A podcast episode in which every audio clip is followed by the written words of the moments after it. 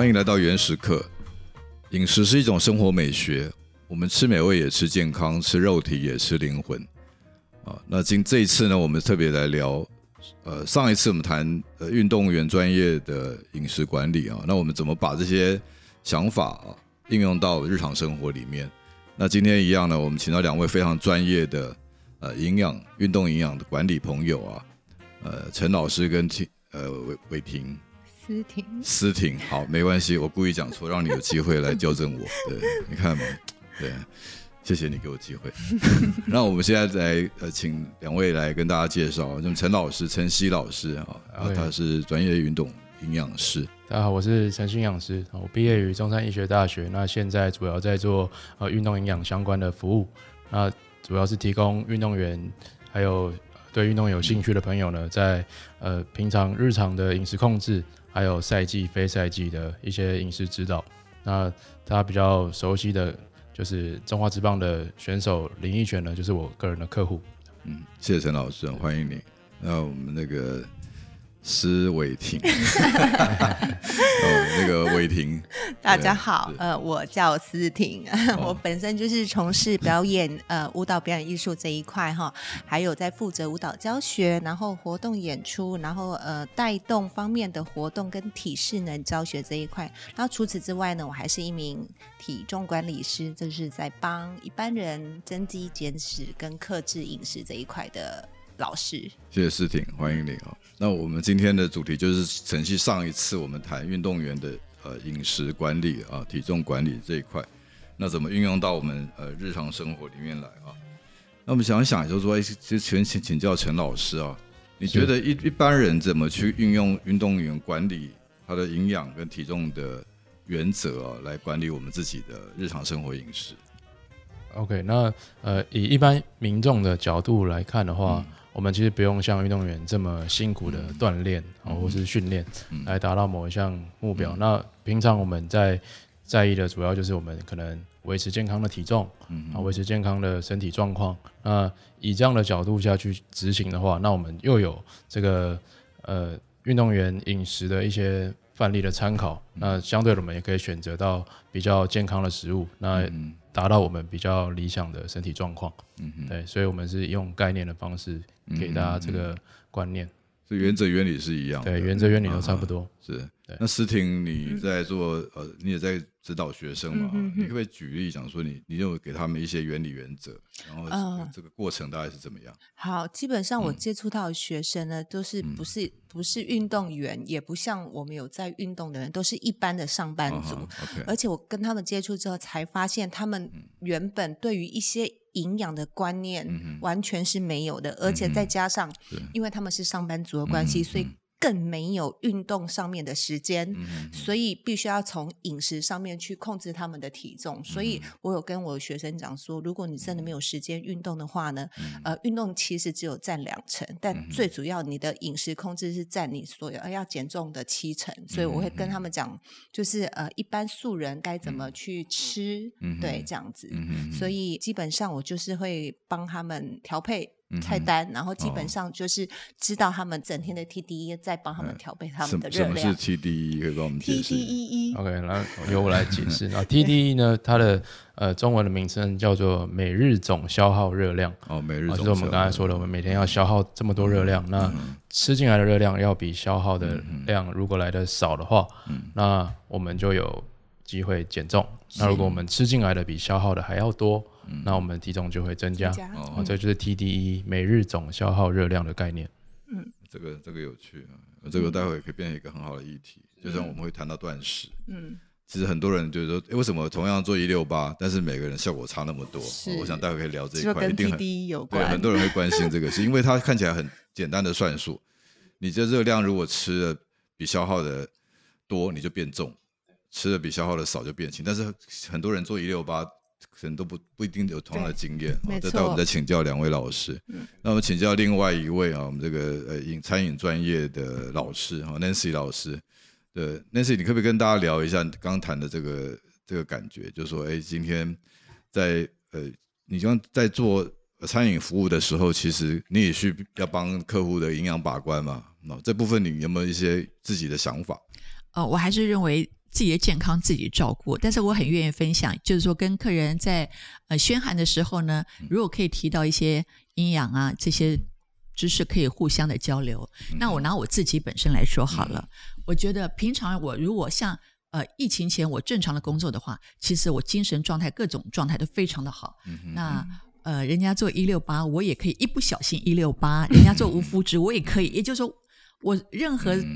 那个饮食的改变呢，对我来讲都很好啊，所以我不会说特别支持哪一派。是，可是这一百天呢，突然之间我没有内用服务了，嗯，我不再走来走去了，嗯，那我多的时间是什么？也就是说，我要上网，挂在网上面。嗯。后来我发现我肩颈僵硬，因为我都是缩在一张椅子上面，我觉得感觉上我的状况状态就不是很好。嗯那虽然我还是一六八，可是跟我。平常的走动，以及就是一百天以前的状态就不一样，所以我觉得其实运动真的很重要，伸展很重要，活动我应该说活动真的很重要。嗯嗯嗯，对啊，就所以你自己在这部分，你会帮客人想说，我我自己要帮你去管理你的。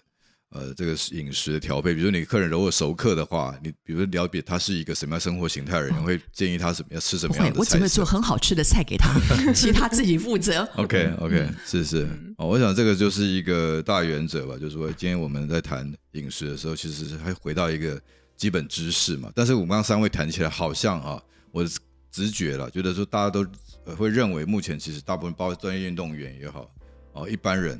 可能对于一些饮食原则的知识并不是那么普遍，是不是这样的情况？是，对，真的。在市面上有蛮多对于这些饮食原则的建议啊，哈，像大家常听到的是像哈佛餐盘啊，这哈佛公公卫中心所建议的饮食原则，然后有二幺幺啊，这也是很大家常常听到的这种饮食分配病。那甚至我们卫福部自己也有健康饮食指南。是，那我请教两位老师啊，也听 Nancy 的想法啊。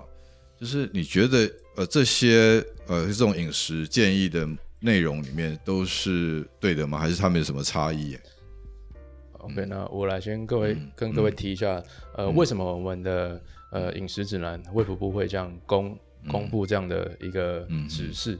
好，那观念是糖类呢，我们要摄取在总热量的。五十到六十 percent 糖类，对淀粉类的食物，淀粉类五十到六十趴，嗯，然后蛋白质的食物呢，要在你总热量的十到二十趴，嗯嗯嗯，然后脂肪的食物呢，要在你总热量的二十到三十趴之间，嗯嗯，好，这就是三大营养素构成我们整天食物热量的来源。那蔬果这部分，那蔬果就是被归类在糖类里面，糖类里面，所以就是在五十到六十趴之间。OK，好，那这。三大营养素，嗯，会有这样的分配比例，就是可以维持我们正常的免疫功能、正常的生理功能而定出来的。哦，所以我们反而是淀粉的比例是所有食物里面占最高。哦，对，然后次之是脂肪，然后才是蛋白质。嗯，对，所以我们蛋白质其实不用像一般日常观念觉得，我们蛋白质可能要吃很多，嗯，然后淀粉要尽量吃很少。但在饮食的指南上，嗯，大家可以很明显看到，淀粉的比例反而是要。最重的，大概占你一天热量的一半，嗯，好，然后蛋白质反而是只要十到二十帕之间就足够，嗯哼，除非你是运动员，然后或是你对这个肌肉成长哦训练有比较呃着重的朋友们，你们可以吃的蛋白质量，和如我们上一集所说的，可以吃到每公斤体重一点六到二点二克这个范围的比例，那一般民众其实只要知道每公斤一公克的体重就达标了。嗯，好，假设您是五十公斤的女性，那你一天只需要吃五十克的蛋白质，嗯哦，就会落在你总热量的十到二十帕之间。嗯嗯嗯，对，这个概念，嗯，用这种简单的算法嘛，对，那这个就有趣，这就可以让我联想到，哎，其实我们刚谈的是结构，是，那像 Nancy 呢，她就有呃跟我们分享过她的一个想法，说其实次序也有关系，嗯，就是你先吃淀粉，或者你先吃呃蛋白质，是。啊。那那这个后面当然有些论述，待会可以补充。那么想请问请教 Nancy 说，你听完陈老师说以后，你对于你过去所主主张的，就先吃呃蛋白质啊这件事情，你你你你还是这样相信吗？呃，不是我主张，是呃，我觉得我可以参考，我也参考这样吃。是为什么呢？因为我的客人，我真的，我就说，呃，如果说我在这餐饮二十年的现场叫做临床的话，真的成功的企业家都已经糖尿病了。哦，所以每次在帮他们呃开菜单或者送外带的时候，我就在想说哪些菜是呃不能加糖，叭叭叭叭这样子。所以呃，我不晓得。呃，百分之五十到六十的糖淀粉，然后十到二十的蛋白质，二十到三十的油脂，是不是标准的？但是我会针对我的客人，就是说好不吃糖，我会把糖降到最低，然后给他蛋白质，因为我认为一定要修补他身上的呃肌肉啦或者是什么的。但这是我我学习的，不是我主张。那我从我这几年啊不断跟客人的交流啊，就是不管是呃。就说在营业上面，或者私底下，就是客人会跟我聊天，呃，我们基本上都有个共识，就是低糖，我们自动低糖啊，倒不是说我们本身谁谁是营养师，不是，是因为呃，他的某某人已经是呃什么糖尿病前期，而且很夸张，什么五点八到六点二都叫前期，嗯那我说天哪，我这么年轻，我也是前期了耶。坦白讲，我虽然不是红字，但是我也是前期了，所以我也会紧张啊，所以我就自动。减糖了，我不要等到那个时候是医生告诉我不能吃糖，我宁可就是维持低糖饮食，因为我不要医生告诉我说，哎，你你现在是前期，或者你现在开始要吃糖降那个血糖的药，我不要。所以在那个心血管跟这个血糖之间，你会先就反正就先先减淀粉嘛。照顾你的血糖，对对对，就是说我在我的生活上我是这样子，就是说呃，我不是虽然说我不排除什么无麸质或是生酮，但是最容易进行的就是低糖饮食。是是，你曾经帮这个上台积电这些科技大厂规划一个护国神餐便当哈，那整个排序你就有有心思的，你就没想说，哎，先吃呃蛋白质，那你是不是说次序会影响整个消化的？啊，应该这么讲，就是说。我就说，真的是这几年网络有很多的知识上的学习。那我知道他也许没有说经过很严格的去认证或什么的，但是我自己在测试的过程当中，哎，真的就是改变我的精神状态。我比如说，我把糖类降低，我的确我下午的精神很好。以前呢，我以为以前一直以为说下午吃完饭一定要睡个午觉，半个钟头都好。可是呢。我改变了饮食以后呢，我可以持续我的体力很好，嗯啊，那这就是我认为，哎，还真的低糖饮食蛮好的。是，还有先吃蛋白质的话，也可以避免，就是说你淀粉一下子吃的很多，嗯，然后就饱足感了，你就吃不下其他东西了。那我宁可就是先吃蛋白质，嗯，然后膳食纤维，嗯然后再吃我的主食，嗯，我的我的淀粉。是，我觉得这样的话会让我整个餐盒都吃完，然后我精神也很好。是，那这是我自己的。就是我自己的心得，是是。那思伟婷，你的想法？思婷，思婷故意的哈。对，我们创造一些效果。我也是觉得，呃，我跟 Nancy 老师蛮像的，就是会会。调配一下顺序，我也会先吃蛋白质，然后再吃蔬菜。特别注意这件事。对，蛋白质、蔬菜，然后对，然后再淀粉，因为你吃到最后，你的淀粉已经吃不下了。OK。对，所以相对的，就是呃，你的淀粉就会变少了，就也是有点像是低碳饮食，对，自然而然，对，自然而然的会变这样，这样对对。我想请教各位啊，我们来谈呃。一个结构，就是我们其实都在呃，在不管是指导学生啊，服务顾客的时候，我们自己心里都有一些像刚刚讲的这种呃健康饮食论述嘛啊。那我是来谈一下一些故事，我是不是请教那个呃陈曦老师啊？你也指导过那么多优秀运动员，你有很多呃可能非运动员像我们一般人的客户啊，你会有个印象深刻的故事，就透过你怎么建议他以后啊，他改善了他的。呃，饮食习惯或者内容，然后他得到什么样的改变？这个我们请你分享一下。OK，那我今天来跟大家分享一下，就是我在呃目前中华职棒的选手的这个客户的个案，然后他是林奕泉。哦，如果你对棒球有了解，林奕泉，对你可能都有听过他富邦的对富邦悍将的林奕泉。是好，那他之所以会找上我呢，是因为呃他的太太是位教练，因为接触了这个教练的课程培训呢，认识到我。知道我是营养师，然后他也来参与我的这个营养课程的培训，嗯然后也对营养更了解。那他最主要的目的呢，是想要帮助他先生，就帮助林奕泉呢，在他的职业场上呢，可以延续他的运动生涯，然后或者是提升他的运动表现。嗯好，那他帮他做一些重量训练的规划，然后然后饮食的规划。那饮食的部分就由我来帮他做设计。嗯对，因为他如果大家对林奕泉了解的话，他的年纪在呃中华职棒场上呢，算是比较。高的年纪，啊，他算是比较资深的选手。那他几岁？他目前是三十四岁。三十四。对，他在目前在职棒是第十三年左右。他打十三年。对，十三年。那他的个人的成绩哦也是很厉害，他是连续十二年哦，每年都是有一百安打，然后打击率都在三成以上，然后目前也达刚达成这个生涯两百轰哦，两百支全垒打的这个里程碑。好，那他呃表现。不会输给年轻的球员，嗯，他有这样的表现，就是因为他很专注在训练上，嗯，那他在他的训练比赛以外的时间呢，他在饮食上也很注重，嗯，然后因为他不想要因为年纪而被限制他在球场上的定位，嗯，好，所以他来找我做营养的调整，那。跟我了解怎么样透过呃饮食的调整，然后让他的体重可以有效的控制，嗯然后甚至控制他的体脂率，嗯然后提升他的肌肉量，嗯然后来影响到他的敏捷变得更好，嗯然后爆发力变得更好。嗯对，那他到现在的回馈跟反应，在场上的表现都不错。是是，对啊。那那个思婷呢？我目前的学生基本上都是一般素人、上班族或者是呃家庭主妇这样子。然后呃，如果讲个故事吧，就哪一个呃学生跟您这样互动以后，他怎么改变的？哦，你你怎么跟他建议，然后他产生了什么样的？我是目前有一个还蛮特别的一个学生，他就是基本上呃对于营养上面的完全都。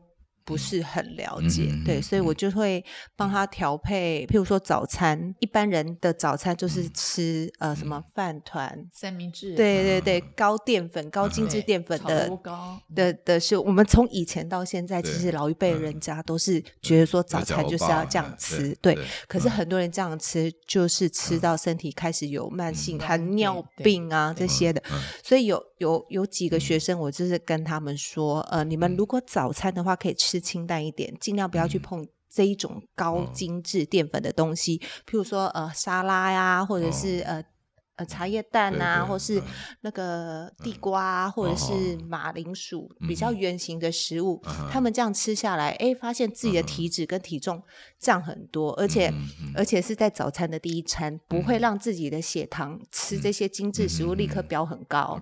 对，所以呃，我有几个学生就是改变了他们的呃饮食状况，然后中午呢，我是希望他们平常怎么吃，就是你正常的吃法这样子，然后到晚上呢，我我是。建议啦，就是不要摄取太多的呃高淀粉、精致淀粉，然后以蔬菜比例嗯。拉高一点，因为蔬菜毕竟还是有蛮多的矿物质、维生素这样子。然后呃，最近就有几个学生这样跟我配合之后，还有一些呃比较年纪大的家庭主妇，跟我这样配合之后，他们的体重明显的就是在一两个月内都掉下来，体脂也掉下来，这个我还蛮欣慰的。是这样子，嗯。那想请教各位啊，我们现在其实，在做营养调整的时候啊，常常会有用那个英文叫 supplement，啊，像包括像在健身房，就想各位的客户里面应该有一些，就是虽然他不是运动明星，而不是职业运动员，但是他有呃运动的习惯，是，他是他想要去往肌肉长肌肉，他们会吃一些。我们讲高蛋白啊、乳清这样的产品啊，这这个经验能不能分享一下？OK，那这边我先跟大家介绍一下什么叫做这种营养品。哦，那营养品的定义就是我们没有办法从日常食物中所摄取到足够的营养素的时候，借由这些营养品来补充。啊，比如说大家很常听到的就是高蛋白，然后叫乳清蛋白。那它就是一个蛋白质的来源啊，它是主要是从我们的牛奶里面去萃取出来的成分，那它就等同于蛋白质。所以今天我们的一整天的食物，我们蛋白质的部分吃不够啊，比如说我的蛋啊、肉啊，啊或者一些乳制品都吃不够的情况下，那我可以透过用这种高蛋白的饮品来补足我今天蛋白质的需要量。对，对，它就是只是一个呃营养素的取代品的概念。对，是。那呃。那个思婷，你觉得你的经验里面，你你会建议学生吃这些补充品吗？会哦。因为其实呃，很多上班族或者是外食族，或者是呃呃有一些呃工作形态不是很固定，三餐定时的人，我会觉得呃有一些必要的补充品是要的，譬如说蛋白质的摄取的呃补充食品，我们一天也吃不到。刚刚老师讲的就是体重，一般人体重乘以一，对，就是对，譬如说五十公斤，你就要吃到五十克的蛋白质。那如果你是三餐不是很定时定量，不正常。的人比较难摄取到，所以我还蛮建议有呃所谓的乳清蛋白跟大豆蛋白的这一方面的饮品来补足我们身上的蛋白质，这样子。我记得说一个一个鸡腿大概是八八十克嘛，三十五克，三十五克哦，没错，对对，所以完了这样还要吃不少了哈。如果像我这种，呃，我们这种体重不方便讲的话，我吃不蛮多鸡腿的，好。那我我我就好奇说，其实，在吃，特别是乳清这几年很夯嘛，哈，对，甚至有呃很多品牌啊，哈，很多呃有素的乳清嘛，嗯，那就会让我想到说，哎，吃素这件事情，哦，在运动员也好，或对我们一般人的影响，都能聊一下，就是说，哎，到底在专业运动领域里面，呃，鼓不鼓励吃素？然后吃素运动员的情况大概是怎么样？OK，那吃素的运动员跟吃荤食的运动员，其实在运动表现上，呃，不会差太多。也有很多顶尖的运动员是吃素的啊，所以我们不能断定说，呃，运动员一定要吃荤食或者一定要吃素食，那就看个人的呃喜好或是一些宗教信仰而定。对，这这没有一定的答案。是，那就连目前呃世界上众多的呃科学研究文献呢，都没有。明显的指出说，一定要吃荤食还是吃素食，哦，才是对运动员最好的。好，所以我们还是要看个人的状况去做选择。那在呃素食的运动员上呢，如果我们想要呃透过这样的饮食方式来提升运动表现，那比较要注意的问题呢，就是我们的蛋白质一定要摄取足够。好，因为素食蛋白质主要来自于豆制品。嗯，对。那如果我们可能要从豆腐啊、豆干、嗯，哦毛豆、哦鹰嘴豆这些。豆制品来摄取到我们足够的蛋白质。嗯，那如果平常日常生活比较难取得这些食物的话，嗯，那我们就可能要额外去做蛋白质的补充。嗯，对。那像刚才思婷有说到的，现在房间除了乳清蛋白以外呢，也有这种大豆蛋白的蛋白粉，然后或是豌豆蛋白的蛋白粉，那也可以做蛋白质的这个取代品，对，来补足我们一天蛋白质摄取不足的情况。听起来。植物蛋白跟动物蛋白的好像没有太大的差异，对不对？对，在呃营养学上呢，只要是被列为完全蛋白质，就是我们人体可以完全吸收利用的这种蛋白质的话，呃，其实其实它的效益是差不多的。嗯嗯。对，然后主要是呃素食的蛋白质，它可能会缺少某一些氨基酸。嗯。好，大家可以。有一个概念就是蛋白质是由很多小分子氨基酸所构成的。嗯，好，那素食的蛋白质它通常会缺乏某一些氨基酸，那所以我们在吃素的过程尽量建议大家混食。哦，比如说我吃的豆制品，然后再搭配一些呃全谷杂粮类的食物。好，那全谷杂粮类除了淀粉以外呢，它还会有一些植物性蛋白。嗯，好，那这些蛋白质里面的小分子氨基酸呢，就会有互补的概念。嗯对，我们会有彼此没有的氨基酸。那我同时都吃了，那我就互补的概念，那我就等于我摄取到一个完整的蛋白质。这样听起来的话，反而动物、植物混吃会更好的。哎，对。那如果我们又没有刻意要吃素食的话，那我们吃荤食的同时，那也要吃一些嗯呃全谷杂粮类的食物，那也会有这样的效果。呀，对。那是听你的经验呢？呃，基本上我在补充蛋白的时候，呃，蛋白质饮品的时候，也没有刻意去分，要补充什么，植物或是荤的，我都。只要是高蛋白的，我都会喝。你鼓励你的呃学生多吃素蛋白吗？呃，其实没有刻意鼓励，只要他觉得什么口味、什么品牌他满意的、他习惯的，就可以去摄取。因为基本上这两个东西，不管是荤的蛋白、素的蛋白，它的效益是一样的。对呀，那 Nancy，你对吃素这件事情的看法？偶尔吃素也蛮好的，偶尔啊，对，偶尔吃。然后呢，嗯，比如说我若到外面，因为我自己本身是餐厅的经营者嘛，是，呃。我到了外面的话，我通常都会告诉人家我吃素，嗯哼，是因为他们的肉怎么料理，我不晓得他们肉，OK，你你懂我意思吗？就是在过程当中，他要让它好吃，他会加了很多的添加物，是。那我就是不吃那些添加物，所以我宁可牺牲肉，那我就从素食里面来获得。那我就说了，我我日常生活里面低糖，然后偶尔一六八，这都是我的日常，所以通常我都是。如果今天不是开餐厅的话，我就是属于典型都是自己在家做便当的人。OK，所以你也做一六八断食啊？会，是你是忙到后来没时间吃饭吗？呃，对，呃，事实的结果是因为忙到没时间吃饭，可对外都说啊，我也做一六八。OK，我觉得一六八是目前越来越热门的一种断食的方法嘛，哈。对对。其实呃，我看过一本书叫《人类大历史》。呃，这个蛮有名的一本书，是一个以色列的历史学家写的啊。那这本书呢，其实卖的很好，就是这它三本啊，《人人类大历史》《人类大命运》《二十一世纪二十一堂课》哦，以上不是在卖书啊，就是他谈的很有趣。他说，其实，在第一本书《人类大历史》他谈说，人类其实一开始就是类似一六八断食的形态。为什么？因为人类在一开始那个七万年前啊，我们讲智人刚开始的时候，就我们的祖先开始有像现在的人种的时代。早上是没有食物可以吃的，是哦，你必须去采集，因为那时候你还没有什么打猎的能力嘛，那时候整个呃科技各方面，所以人要采集到东西可以吃的时候已经快中午了，嗯，哦，所以他大概就是跳掉早上这一餐嘛，啊，那而且请从请教两位老师啊，你从这个专业的观点啊，你就一六一六八断食或者整个断食这件事情，呃，是正面的吗？OK，那呃，以断食的。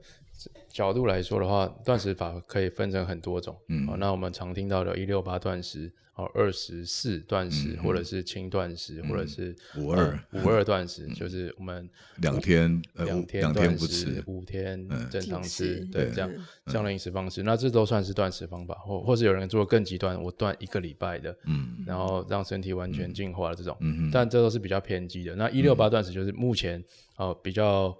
普遍可以被大众接受，而且也是有一些实质上的效益。嗯。好，那呃，它的好处呢，就是可以帮助维持我们的肌肉量，嗯嗯，然后还可以帮助我们这个胰岛素分泌的更稳定，嗯，可以有效的控制我们的这个血糖，哦，让我们的内脏器官可以休息，嗯嗯，哦，有这些好处等等。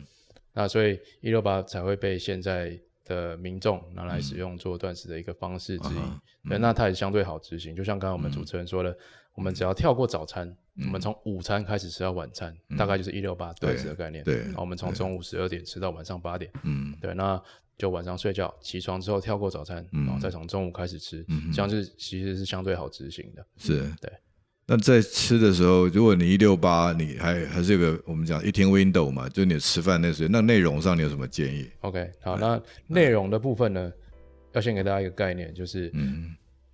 今天我们做断食的目的是什么？嗯嗯，好，那最主要目的就是要减重，嗯，好，减少体重，你才需要断食。如果你没有要减重，我们其实不需要特别去断食，我们只要正常吃三餐，哦，吃你平常吃习惯的餐次就可以。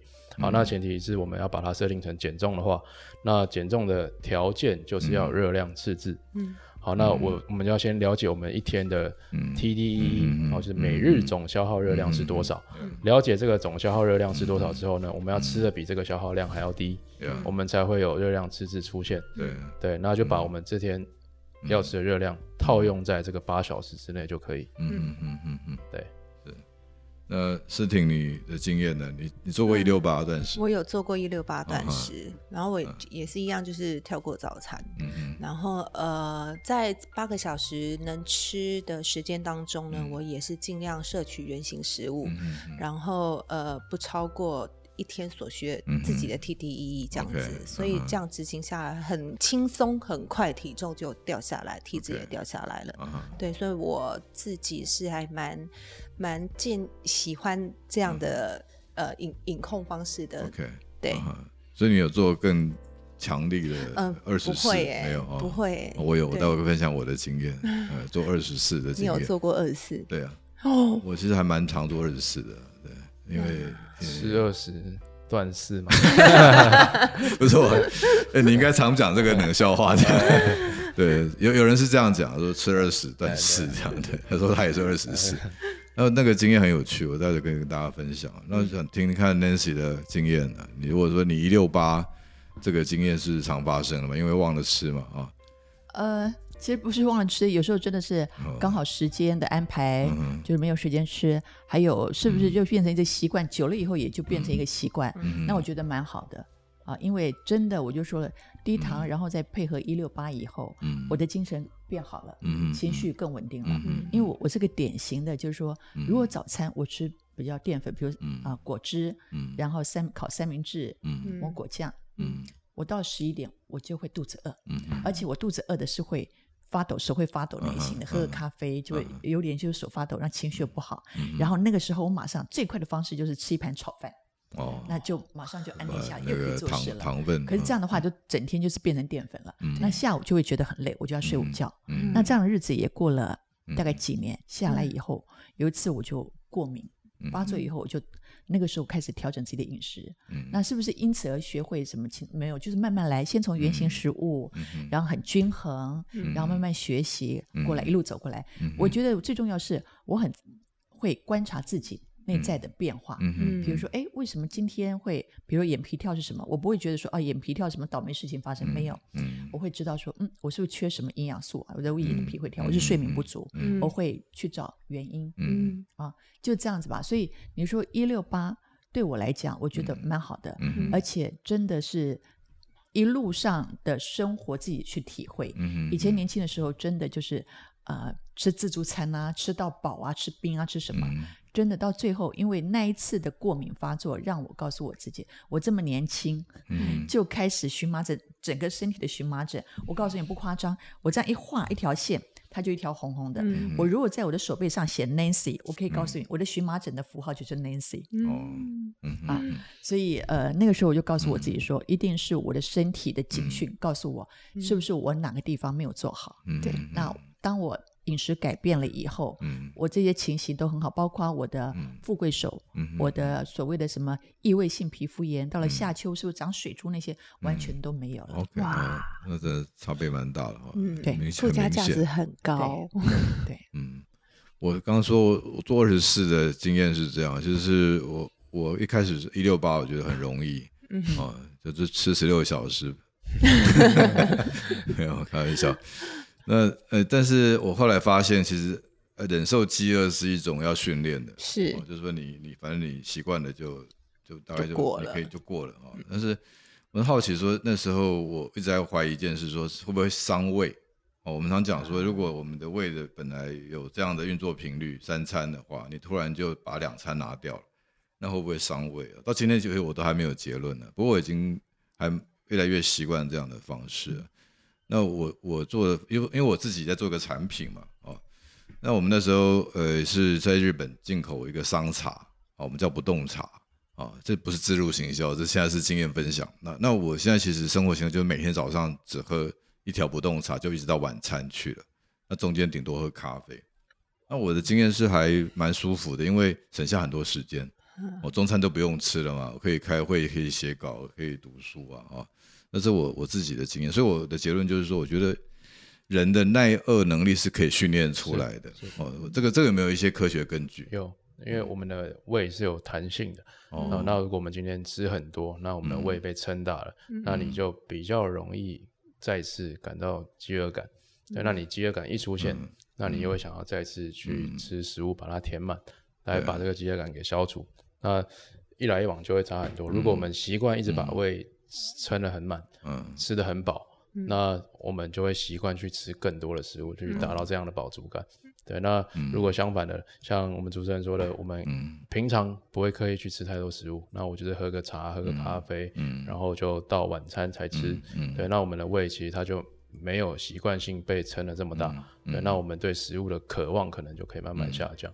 那但是在内容上啊，你刚刚提到这一块，我觉得就是会引引发我下一个好奇。其实我有这么多朋友都在做一六八断食，甚至二十四，甚至我看过那种做五二断食人，但是我觉得他们没有特别瘦，哎，嗯，他们可能因为喝酵素啊什么关系。所以我的问题就是，如果同样做断食，那为什么有人瘦得很快，很明显，有人就看起来效果不是那么强？是，那关键的因素是我们刚才说的，它的热量可能没有空管好。虽然它的吃饭的时间点抓得很精准，一六八断食就是吃那八小时，但是它的这个八小时狂吃猛吃，对，那反而是热量超过它一天的消耗量，那反而不减反增。嗯嗯，对，这是很多人会有的盲点。嗯，对，这部分就是还是热量赤字对，热量才是关键。嗯，对。那有没有其他可能？比如说管理吃的内容，比如说吃生酮的人。那吃淀粉的人内涵看起来当然可以换算热量嘛，但会不会因为内容的不同而产生其他不同的效益？比如我我现在吃生酮是。啊，一个是就是混吃嘛，它也不吃不特别生酮。是，那热量算起来是一样的，是，但是会不会因为吃的内容的组合比例不同而产生不同的效益？呃，有没有这种可能性？有可能。对，但对一般民众来说的话，差别不会太大。但对，比如说有在运动的人士来说，就会有差了。然后，因为我们吃生酮是没有办法吃淀粉的，那我们的呃运动的品质上一定会比吃淀粉来的差一些。嗯嗯。对，或者是我们的呃体力啊、续航力啊，或是爆发力，这样一来一往的差别，如果有吃淀粉的人，他有比较好的爆发力跟恢复的话，那。他在训练品质上的提升，跟吃生酮饮食的这个恢复能力是有差的。对，那对肌肉量的成长或是保留，哦，就会有差。运动员会做断食吗？断食，如果他有减重的需求的话，可能会做断食。建议他做。对，可能啊，但是不常见。哦。对，通常呃，运动员要减重的话，我们反而是会建议他增加热量的消耗。我们不用刻意吃的很少，但是我们增加热量的消耗来打掉那个热量赤字的概念。嗯哼对，所以我们就是要，比如说额外增加有氧运动，然后做一些心肺运动来增加热量消耗。嗯，那我们反而还是可以吃到足够的热量。嗯，对。我有个朋友是拳击手啊，是，他特别喜欢在要过磅之前，他们会有长跑。像有那时候在住阳明山的时候，他就跑到金山。那这样来回，他就觉得说，哎，就整个水流掉，对，那那个对健康不好，对不对？如果是大量这样快速的脱水，对，如果是以脱水的状况来看的话，对运动表现是最伤的。嗯，哦，脱水。呃，初期可能会感觉到口干舌燥，嗯，或者我们的尿液的颜色会变深，哦，这都是脱血脱水的一个象征。嗯，那严重一点，可能脱到体重的百分之四的时候呢，然后我们的肌肉的张力就会下降了。嗯那如果你是用这样的状态上台跟人家竞技比赛，嗯那你就是处于比较劣势的，你可能反应会比较慢，哦，或肌力比较差，对，或者或者是容易抽筋都有可能。嗯对，所以如果你是。知道你有量级的比赛，你想要降体重，那建议你就花三个月以上的时间，慢慢把体脂肪降下来，再去比是比较安全。明白，很很谢谢。我今天聊了蛮多的话，那我想意犹未尽啊，所以很多朋友一定好奇说，如果我有。相关的问题想要请教两位老师啊，分享一下你们的粉丝团或者相关的社群媒体。OK，陈老师的叫什么？好，大家好，我是陈信养师。那如果各位想要呃跟我联系或是搜寻到我的这个社群平台的话，可以透过脸书啊。直接搜寻晨曦，就晨曦我的本名对，就是尔东晨，尔东晨，然后日字旁的曦，对，晨曦啊就是早上的太阳的意思，没错，对，就可以找到我，就找晨曦，对，就可以找到晨曦老师。那那个施伟霆老师，思婷老师，思婷老师，如果要在 FB 搜寻我的话，我有一个呃粉砖叫做“挺挺风马甲”，挺是草头挺哦，挺挺风马甲，就是草字头，然后凉亭的亭，呃对，哦，然后乘以二，挺挺风马甲，对，然后里面都会分享一些运动啊，还有呃饮食方面的一些资讯，所以有你的马甲照片吗？当然有喽，那你不应该分享，应该当成那个特别奖品。如果今天那个没有啦，蛮多客户才有，蛮多客户就是喜欢看这样的，哇，可以有这样的身材，然后就会吃。这个分享一下，很多人好奇要怎么练马甲。呃，其实大家都有马甲的，真的，只是你的体脂高或低，所以降脂肪。所以就是当你的体脂比较低的时候的那个线条隐约的都会跑出来。那如果你想要更更明显的话，就要加入一些局部的运动了。对，譬如说仰卧起坐啦，对啊，腹部左呃俄罗斯左右左右转体这一些的腹部运动这样子。那降脂最有效的方法是什么？降脂，呃，我自己觉得一六八还蛮蛮有效的。对，还有你热量赤字法。对，热量赤字法，还有呃所谓的碳循环。对，什么是碳循环？什么是碳？这边提一下，碳循环就是呃我们在。呃，有训练、有运动的那天，我们的淀粉量吃的比较高；在没有运动的那天，我们就尽量低碳，好，或者尽量不吃碳水，来做到一个碳水高低循环。运动的时候可以吃对，因为我们需要能量。那在运动那天吃淀粉没关系，就吃到正常一般需要的摄取量就好。那我们刻意在没有运动的那一天把淀粉量压低，来做到低碳的这个效果。是，对，谢谢。我们非常感谢今天两位老师来跟大家分享哦。我们从专业运动员的饮食管理。然后从他们的身上得到一些灵感，我们来给一般的呃朋友做建议啊。那所以请大家以后呢，呃，有随时去看晨曦老师跟马甲老师的粉丝团，就是晨曦，Google 那个尔东城啊，早上太阳日字旁的曦，然后挺挺风马甲草字头的挺啊。是。我们期待下次再跟我们分享更多呃这些有趣有用的。营养管理薪资，好，谢谢两位，那谢谢 Nancy，谢谢，下次聊，好，谢谢大家，好，拜拜，拜拜。